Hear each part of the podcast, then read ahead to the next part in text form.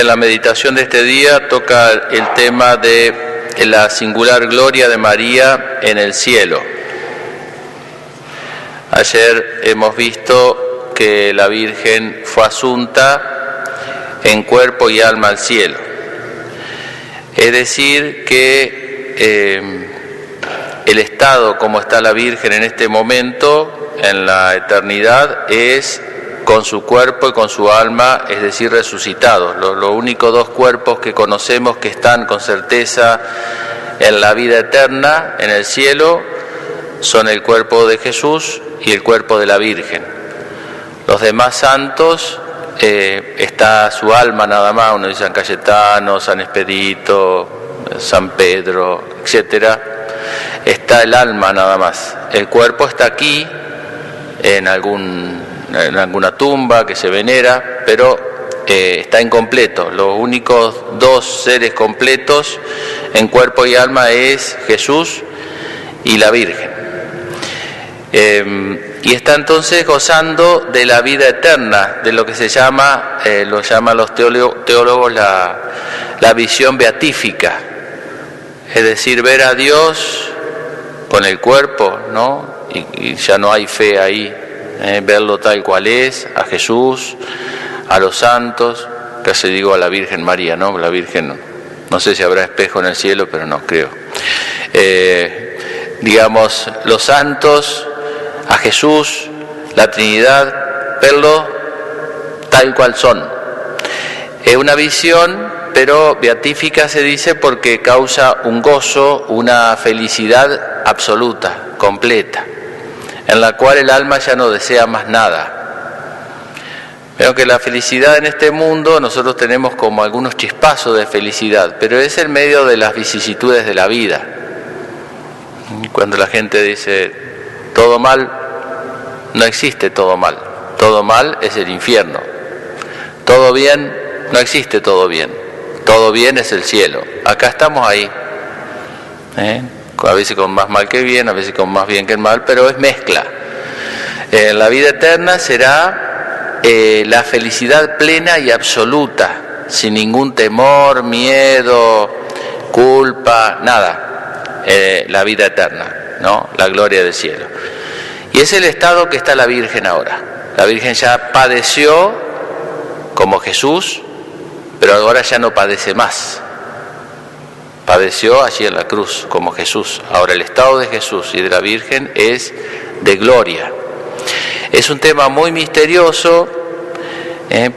porque claro, en las apariciones, por ejemplo, en, Fátima, que la Virgen se aparece con el corazón rodeado de espinas, o sea, el corazón este, herido, sí, rodeado de espinas, y, el corazón de Jesús también no herido, y que dice que se puso como triste la Virgen allí en Fátima por los pecados y la eh, sin embargo, digamos, ellos no, sufren, al menos como nosotros eh, sabemos que es el sufrimiento.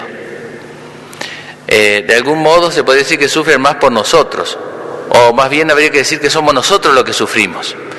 O sea que ese corazón rodeado de espina es la humanidad que sufre, por decirlo así, ¿no? Más que el corazón de la Virgen, que ya no sufre como está ahora. Al menos no sufre como nosotros entendemos el sufrimiento. Este, bueno, es el estado de gloria de la Virgen eh, y, está plena. Y, dicen los santos que cada uno eh, va a estar satisfecho, pero no todos vamos a tener el mismo grado de gloria. Entonces pone eh, esta imagen, supongamos un dedal, creo que es Santa Teresita, Santa Teresa, a veces Santa Teresita la que pone esta imagen. Un dedal, un balde, un tanque grande, todo lleno. Cada uno está satisfecho, pero el tanque tiene mucho más agua que, que el dedal. Así será la gloria que nosotros tendremos. Todos los que por gracia de Dios vayamos a la vida eterna vamos a estar satisfechos, pero la gloria objetiva, la cantidad de gloria, por decir así, y de, y de beatitud y de felicidad que tenga la Virgen va a ser superior a la de cualquiera de nosotros, porque fue superior la misión con que Cristo, ¿no es cierto?, con que Dios la, que tuvo la Virgen tan singular. Por eso es una singular gloria de la Virgen y por eso es reina ella, ¿no es cierto? Sin que ella, digo, no se va a dar como se da acá, vieron que acá se da ese fenómeno que, que cuando uno se entra a comparar, si uno tiene algo que el otro no tiene, le da orgullo. Si el otro tiene algo que uno no tiene, le da envidia. Y estamos ahí entre el orgullo y la envidia.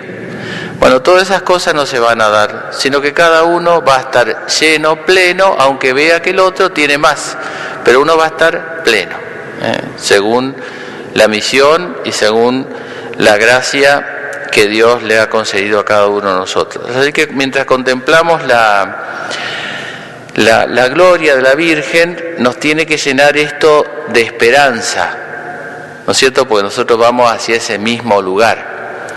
La, la, asunción de la Virgen a los cielos y la glorificación de la Virgen en cuerpo y alma eh, no es una gracia, es una gracia singular porque se dio inmediatamente después de la muerte. En nuestro caso vamos a morir y se dará al final de los tiempos. Pero el hecho en sí mismo es un puerto al cual todos vamos a arribar. Es el fin de nuestra vida, el fin último de nuestra vida. Será ese, ¿no? gozar de la presencia de Dios, en este caso sí de la Virgen, de los santos, de nuestros seres queridos que ya han partido, gozar en cuerpo y alma plenamente. Esa es la vida eterna y, esa es eso es lo que esperamos en definitiva.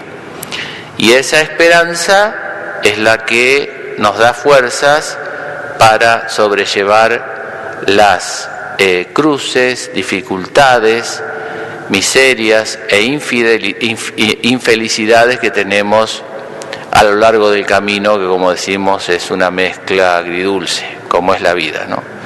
Bueno, pidámosle a la Virgen entonces que contemplarla a ella en la gloria celestial nos, nos llene de alegría, por nuestra Madre, y que nos llene de deseo de llegar nosotros y nuestros seres queridos y toda persona que podamos ayudar a, llegar a, esa felicidad que tanto desea nuestro corazón y que aquí la busca a veces por caminos que la hacen más infeliz y que desea esa felicidad plena que se da eh, plenamente en la, en la vida eterna. Oh María, oh María de Jesús, nuestro Salvador y nuestra buena Madre nosotros venimos a ofrecerte con estos obsequios que colocamos a tus pies nuestros corazones deseosos de serte agradables y solicitar de tu bondad un nuevo ardor en tu santo servicio.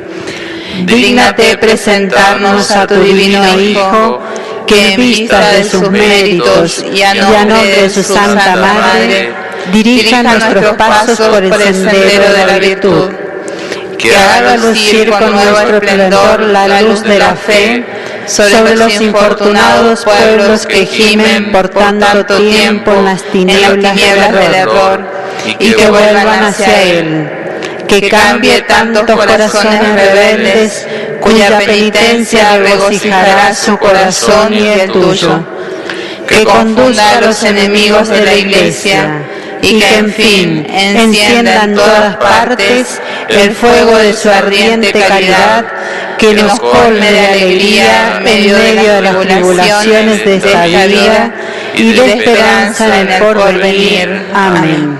Inmaculado Corazón de María, sed la salvación del alma mía.